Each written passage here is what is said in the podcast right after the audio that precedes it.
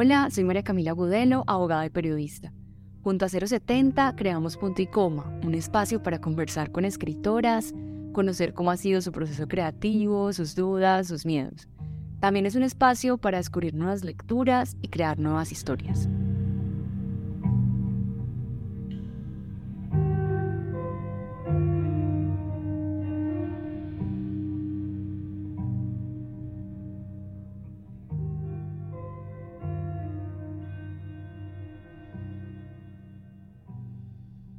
Hola, hoy estamos conversando con la escritora Diana Ospina Wando.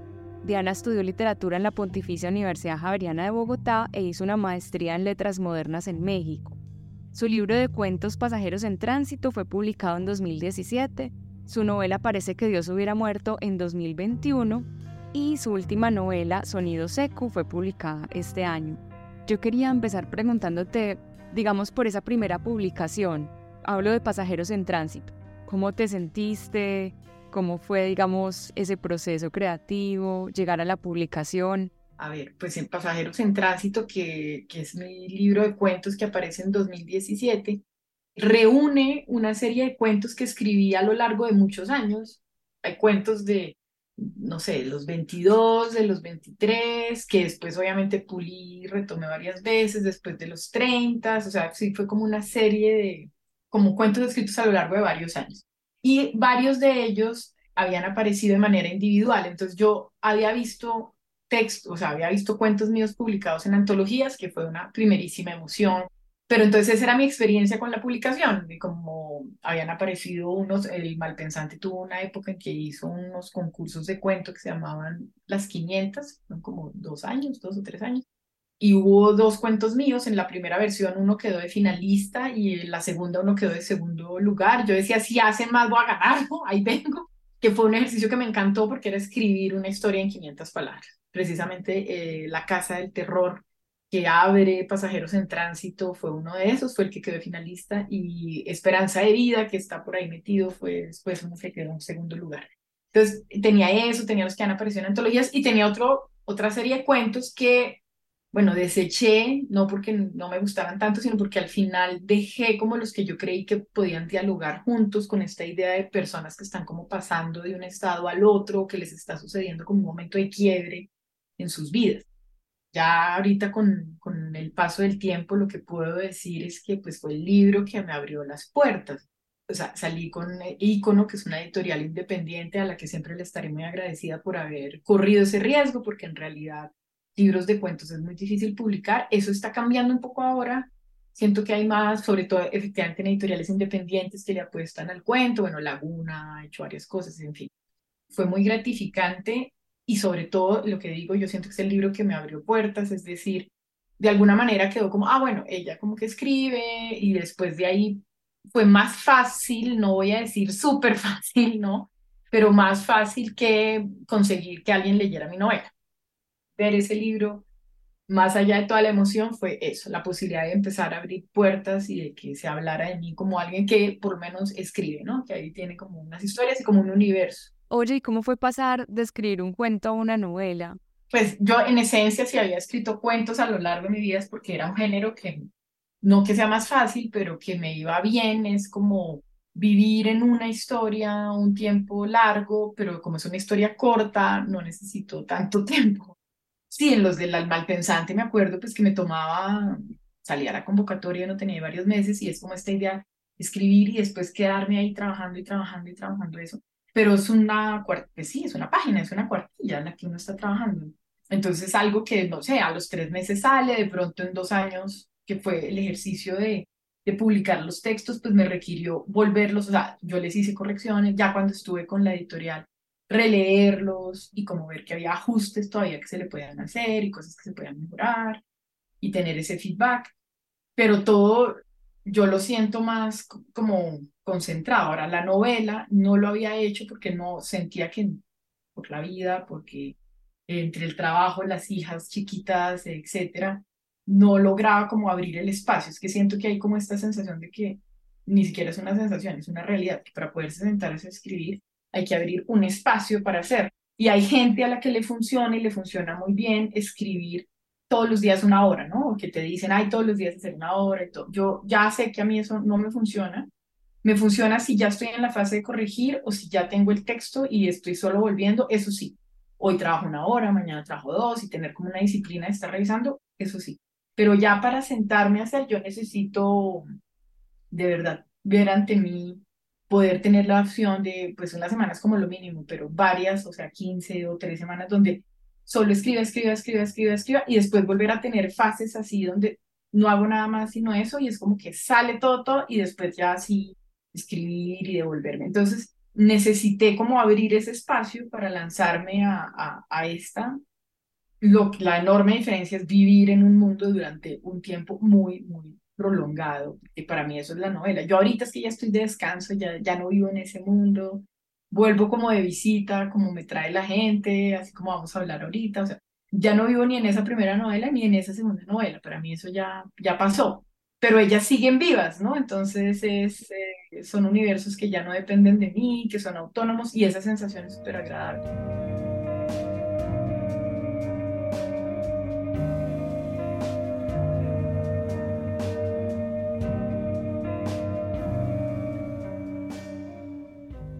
Te quiero preguntar también por eso, ¿de dónde, de dónde salen tus historias, tanto de, los cuentos como de las novelas? Si quieres hablamos pues eh, por separado, pues como para no, no confundir las dos historias.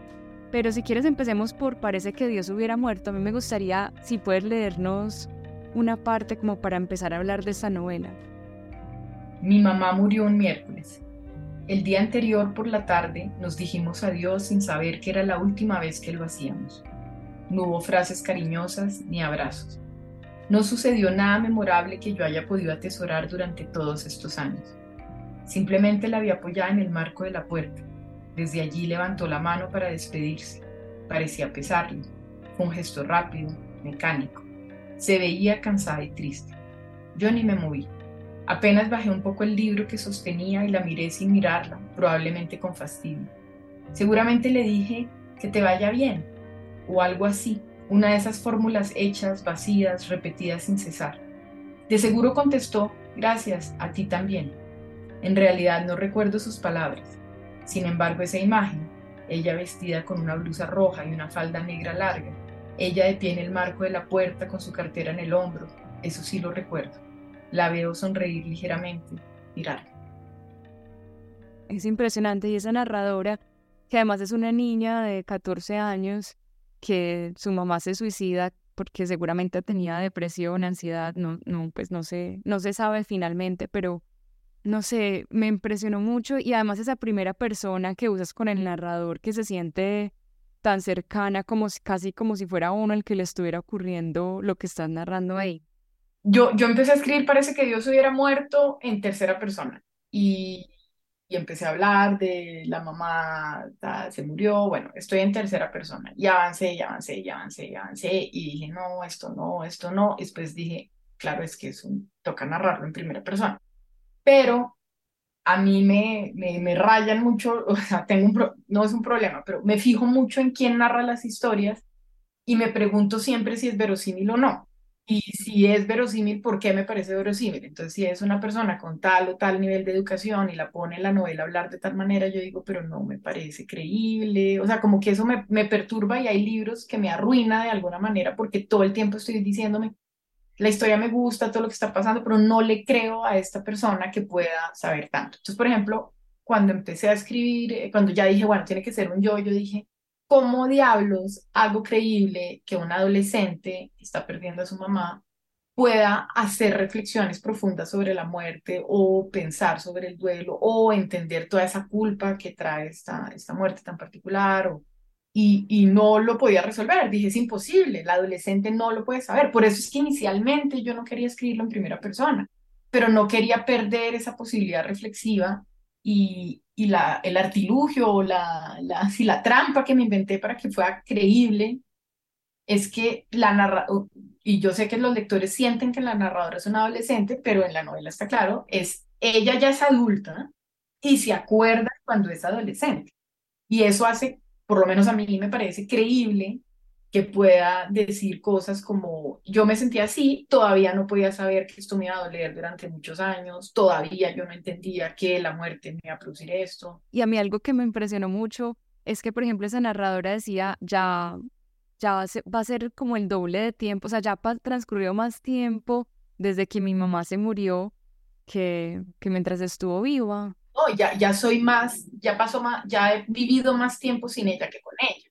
Exacto que, eso ayuda, me parece a mí al lector, a dimensionar el peso del duelo, que si me quedaba solo con las 14, iba a quedarme en la pura confusión, en el puro dolor, pero eh, ni siquiera era creíble que ella pudiera reflexionar tantas cosas, porque ahí, y ahí se ve que hay mucha confusión y mucho dolor, pero por lo menos ya hay la distancia que permita como reconstruir esos momentos, esa confusión, ese dolor y las cosas que estaban pasando en simultánea que eran tan difíciles. Y hay algo que a mí me encanta de tus textos y es que exploras muchas cosas como de la vida misma. O sea, por ejemplo, en este caso, la adolescencia, ese primer amor, un amor que se mezcla también con el suicidio de la mamá, la falta del papá, porque pues, bueno, no sé si estamos haciendo mucho spoiler, no creo, pero también un papá que está ausente y volver a conectarse con ese papá cuando, pues, cuando la mamá se suicida. También el tema de la depresión, pues y de como un hijo pequeño a mí me recordó mucho a Pilar Quintana con Los Abismos, aunque la narradora de Pilar Quintana sí es una niña, pues incluso más chiquita. También esa, esa confusión de no saber qué está pasando con la mamá, porque está triste, porque no puede haber como una, una relación como de alegría entre mamá e hija, sino un, un abismo, como lo vería Pilar Quintana entre, entre esa relación. Eso me gusta mucho de tus libros. Claro, está el tema de la muerte de la mamá, pero es que uno no solo le pasa una cosa en simultánea y menos en la adolescencia, efectivamente, y eso fue muy curioso, pues Pilar me, me, escribió la tirilla del, del, libro, a mí me preguntaron quién querría yo que me la escribiera, y dije, ay, pues Pilar Quintana estaría bien, ella no había lanzado, o sea, los abismos no habían salido, y ella pues mandó la tirilla, todo, y como al mes, mes y medio se supo lo de los abismos, eh, y pues yo me lo leí y cuando me lo leí dije, pero, o sea, esto es como si hubiéramos estado en un mismo apartamento, una en un cuarto y la otra en el otro, como contándose. Le escribí inmediatamente, hablamos y a ay, yo creí que te habían contado que a ella le pasó lo mismo. Y, y era esa como estar explorando un tema que era la relación madre-hija, atravesada pues por esta inestabilidad mental y por esta amenaza, pues, de la, en el caso de Pilar, esta amenaza de la posible muerte. Y ella, como tú dices, pues eh, desde la infancia, donde hay otras problemáticas, y yo desde la adolescencia, donde, pues donde uno está en un, ya de por sí en un enfrentamiento, y donde además está, pues tú hablaste del primer amor, cómo se pueden vincular muerte y vida aquí, pues es, a mí, para mí era claro, este, este primer amor, o, no sé ni siquiera si la palabra correcta sea amor, pero por lo menos esto que le está pasando en el cuerpo y este muchacho que me gusta y como esos primeros besos y que es algo muy, muy vital, que la está conectando tremendamente con la vida y, pues la tiene también llena de inquietudes, etcétera, donde hay también muchos silencios, porque es una relación que no se puede definir, porque hay cosas que no están claras y que cuando ella y que en su casa hay otros silencios, pero están conectados con, pues como con esta amenaza de muerte, ¿no? Como con una cosa muy oscura que planea, muy, muy desconectado de la vida. Entonces me, me pues sí, a mí me interesaba explorar como, como eso, como es estar ahí atrapado en esas dos fuerzas. Claro, y cuando, y cuando la mamá se muere, a mí me pareció súper bonito que ella decía como, pues que en vez de estar pensando en la muerte de su mamá, estaba pensando era como de las ganas de estar con esta persona, como de, de los besos y, porque eso era lo que la hacía sentir viva a pesar de estar en un momento rodeada de muerte. También como empieza el libro, lo que leíste, como, no sé, por ejemplo, muchas veces cuando es la última vez que uno habló con alguien que se murió o recordar esa última vez que vimos a esa persona con vida, eso me parece también impresionante este texto. Y que uno, que es lo que ella, pues la narradora desarrolla después, que un momento completamente anodino, eh, ay, adiós, bueno, que te vaya bien, que ella además dice, no me acuerdo ni qué me dijo, pero no más por como, digamos, está narrado, yo esperaría que se sienta que es un momento que se ha revivido mil veces y que uno dice, no me acuerdo de nada de esto, pero sí me acuerdo, por ejemplo, cómo estaba vestido, cosa que probablemente, si no hubiera sido la última vez, es, esa despedida no tiene nada especial, nada de particular, no pasó nada que llame la atención. Pero si ella es capaz de recordar cómo estaba vestida es porque es la última vez. y porque cuando tome conciencia que es la última vez, va a volver varias veces sobre ese momento. Como así que esa fue la última vez que le hablé y no nos dijimos nada más o no le dije nada, que es, bueno, es completamente humano, ¿no? Ya después cuando uno recapitula, como si ese, ese momento se carga de simbolismo y uno empieza a pensar, pero yo qué señal no vi, yo qué no, yo cómo no me di cuenta, pero ahí había algo o no lo había, sí, y uno vuelve y vuelve y lo repasa buscando lo que no vio realmente en el momento. ¿De dónde surge la historia de, de parece que Dios hubiera muerto? Para mí todo surge de, y son imágenes. En los cuentos es mucho más claro porque es una imagen que yo sé, yo digo esto es un cuento. En parece que Dios hubiera muerto, es raro porque yo no tenía tan claro que yo tenía esas, que esas imágenes iban a poder ser historias, pero pues ahí sí hay como el componente personal clarísimo, que pienso que hay algo personal, una imagen, y eso ya se vuelve para mí una historia, como una evidencia personal o una historia que me cuenta alguien, que se vuelve una imagen. En el caso de parece que Dios hubiera muerto, pues estaba la, yo haber perdido a mi mamá a los 14 años, pero yo nunca pensé que yo quisiera escribir sobre eso, ni me parecía animado, o sea, estar frente al ataúd de mi mamá, pues me parecía todo menos una imagen como para volverlo una historia.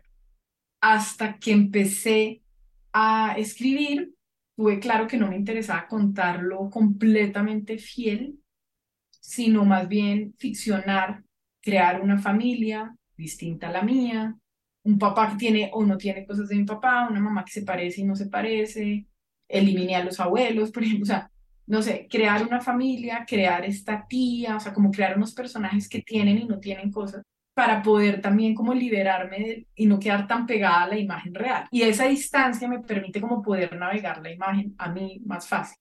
Como que se me quedo pegada a la, a, la realidad, primero se me mezcla porque la vida me parece mucho más desordenada que la ficción. si, si ahí estamos hablando de que esta eh, adolescente le están pasando otras cosas en simultáneas, como el primer amor, a mí en la vida real de verdad que eran 25 cosas a la vez. Eh, parece que todo es mucho más desordenado, en cambio, pues que a mí me interesaba como poner el foco en algo. Entonces, me parece que Dios hubiera muerto, es esa, esa imagen, esa eh, experiencia personal y ciertas, obviamente, imágenes que tenía, pero tal vez sobre todo como la experiencia de la funeraria, que a mí me, me impactó muchísimo cuando la viví, como, uff, que lo, eso lo desarrollo muy tal cual, como esa sensación de ser juzgada desde el dolor, de estar viviendo una cosa que uno no entiende ni por qué está viviendo, de la cantidad de silencios, eso lo tenía como muy claro como vivencia, pero al inventarme como una familia distinta, unas circunstancias distintas, haciendo ciertos cambios y poder tomar esa distancia, como que me permitía organizarme mejor, como hacer otras cosas más coherentes, tratar de entender cosas, no sé. Entonces, yo diría que es esto y me adelanto a sonido seco. Y en sonido seco tenía una imagen muy clara, muy, muy parecido a lo de los cuentos, a una imagen muy, muy clara, que es más, la, la, la, mi editora en, ese momento me dijo como, bueno, y ahora después de Parece que Dios, ¿qué tienes ganas de escribir? Y yo dije, yo tengo una imagen. Yo sé que eso es una novela, no sé para dónde va. Y es la imagen de una mujer que va caminando por el Parque Nacional y estalla una bomba y hay un hombre que se estrella contra ella y que cuando y que la hace caer y cuando ella se levante de ese piso va a descubrir que ese hombre le metió una pistola en el abrigo y, y qué va a hacer con esa pistola no qué, qué va a hacer con esa pistola una otra cosa que yo tenía clara es eh, la pistola es súper importante pero y en eso me parece como como parece que Dios hubiera muerto o lo que hablábamos ahorita como de los temas que quería explorar pero esta va a ser la excusa para mí para hablar de la familia, de violencias en relaciones amorosas. O sea, yo tenía claro, esa pistola va a permitir articular una reflexión sobre otras violencias, no solo las violencias de pistolas y de armas y no sé qué, sino que podamos hablar de otras cosas. Eso, eso era lo que tenía claro.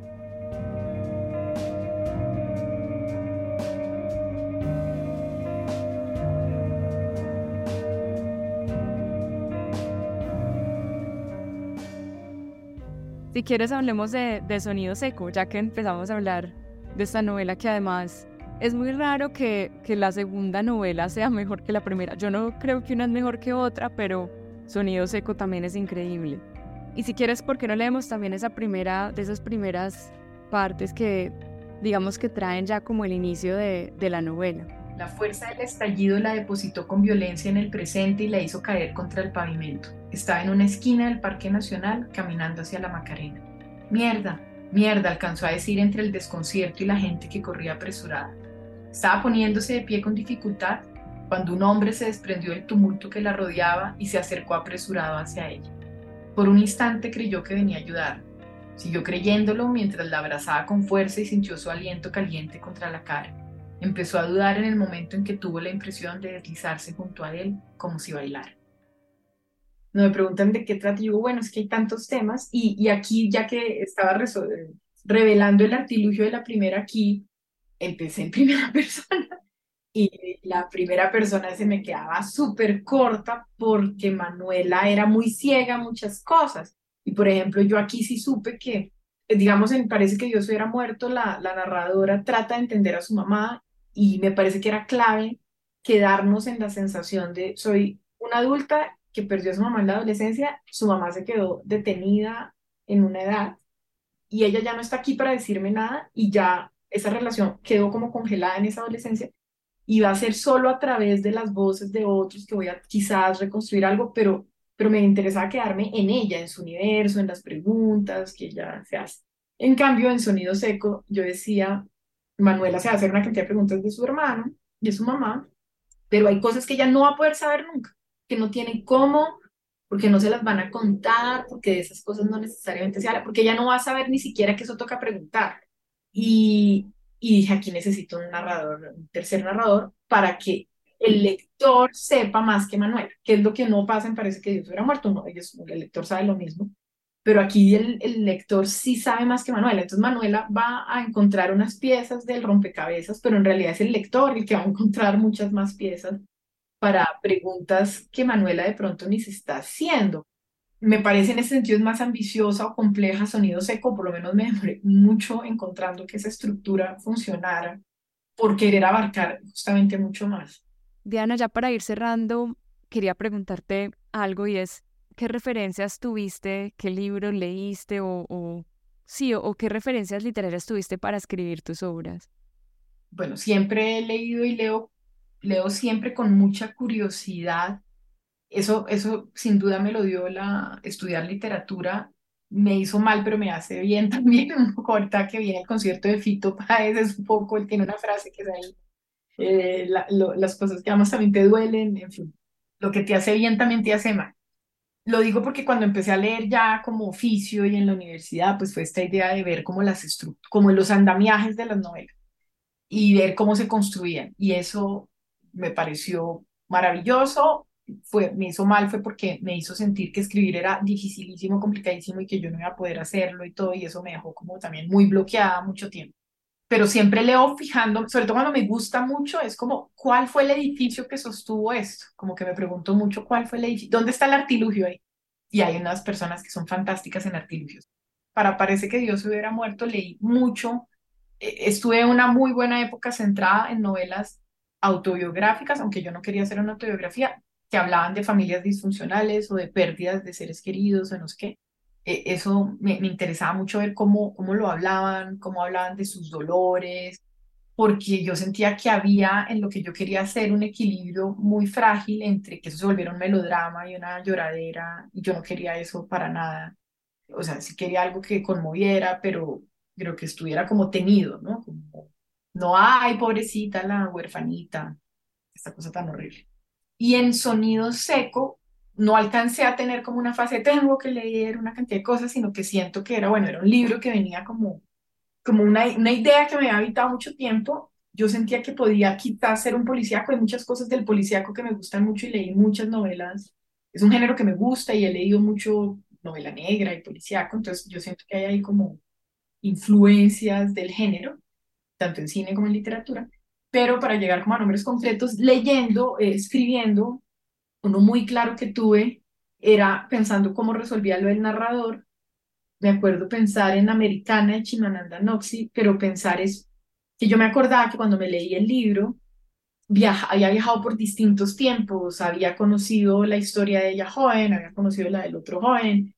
No me acordaba, por ejemplo, cómo había manejado el narrador y cómo había hecho esos saltos. Entonces volví a coger la novela, pero solo como mirando ah, sí, es una tercera persona y a uno se le olvida que es una tercera persona porque se mete como dentro de los personajes, o ah, sí es que, y así es que cambia de época de manera como muy fluida, o sea, como revisando un poco cómo ella había construido el edificio. Ese fue uno de los libros que estuve viendo, no porque sea la única que lo hace, ni mucho menos, pero fue un ejemplo que recordé. También, por ejemplo, un, un libro que volví a ver, tenía más claro que era así, pero lo volví a ver, fue La perra de Pilar Quintana, ya que, bueno, ahí estoy justo, mira, citando a dos mujeres. Y la perra mucha gente, si tú hablas con ella, está después de leer la novela, la gente está como convencida de que leyó algo en primera persona, como que uno se le olvida que...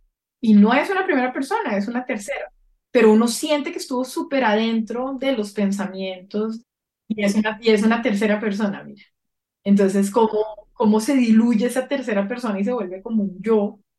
Y entonces un poquito como, ah, ¿cómo, cómo fue? Ah, no, si era una tercera. Entonces era, era como repasando un poco las estructuras que la idea es que después el lector no las vea, o sea, yo lo que a mí me interesa es como, y me parece que Chimananda tiene mucho eso, Elena Ferrante lo tiene, que tú avances en la lectura, cha, cha, cha, cha, cha, cha, y como que ni eres consciente de cómo fue que se hizo esa carretera que te permitió andar tan rápido, pero si te devuelves, descubres que, eh, ¿no? En, en, La amiga estupenda, que también lo pensé, pues esto es ella adulta, regresando, hay una estructura que sostiene, pero que ojalá se haga invisible, eh, completa.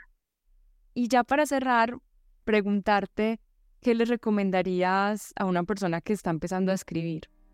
Cuando hay gente que me dice, ay, es que yo escribo, yo, la primera pregunta que siempre hago es, ¿para, ¿para quién escribes o para qué escribes?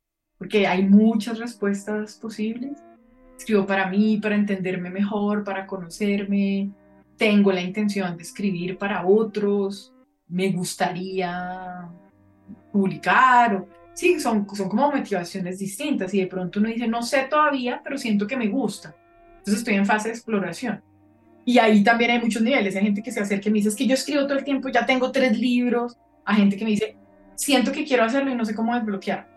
Entonces, bueno, ahí depende, eh, vendrían consejos distintos, pero sin duda el que va para todos es leer, leer, leer, leer, leer, lean mucho, lean, así como en cine, yo digo, hay tantos tipos de películas, tantas maneras, los, los temas, mira lo que acabamos de decir, el amor, la familia, el duelo, pues no me inventé nada, o sea, Shakespeare ya habló de todo eso, hace, uh, ¿no?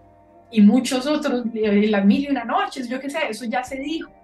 Lo único que cambia es cómo lo dice uno, desde qué lugar, entonces al leer y, empezar a ser consciente de la estructura, lo que acabamos de hablar, como me devuelvo, si lo que yo quiero, porque unas hacer ejercicios de desbloqueo, lanzarse, o sea, si uno lo que tiene es bloqueo y quiere ensayar escribir, ver qué cosas le motivan la creatividad. Pero si ya están, ya pasaron esa fase ya son personas que escriben, pero están ahí como dudosas de qué camino seguir, yo digo, no, es el momento de empezar a ver las estructuras que sostienen esos edificios. Esa novela que les encantó, cómo se sostuvo, pero en serio cómo se sostuvo, o sea, hubo un cambio temporal, cuándo, cuánto subo, el capítulo era redondo, no era redondo, terminaba en punta, eh, eh, coger una subtrama y ver cómo se distribuyó en el libro, y eso le da una cantidad de luces, es como, como, ah, esto se puede hacer, siempre hay escritores que de pronto, me acuerdo mucho un cuento de Julio Cortázar que se llama La isla al mediodía, que es una persona, un eh, asistente de cabina, que mira por la ventana y que siempre ve esta isla. Y bueno, hay un momento en que él está en la isla y le están pasando una cantidad de cosas, pero después él descubre, en realidad no está en la isla, eso era un sueño y él estaba en el avión. Y uno llega al final y dice, ¿qué? Los cuentos de Cortázar son buenísimos para eso, ¿no? ¿En qué momento me engañó? ¿Por qué yo creí que él estaba en la isla? Y es, si uno se devuelve, hay una frase donde hay un cambio verbal, una cosita chiquita, es un condicional que él mete y te convence y sí está, está bien construido y sí lo hace coherente y sí todo, pero es como que, como la cosilla, muchos cuentos permiten a veces en chiquito ver, ver esos, esas cosillas. Entonces yo diría eso.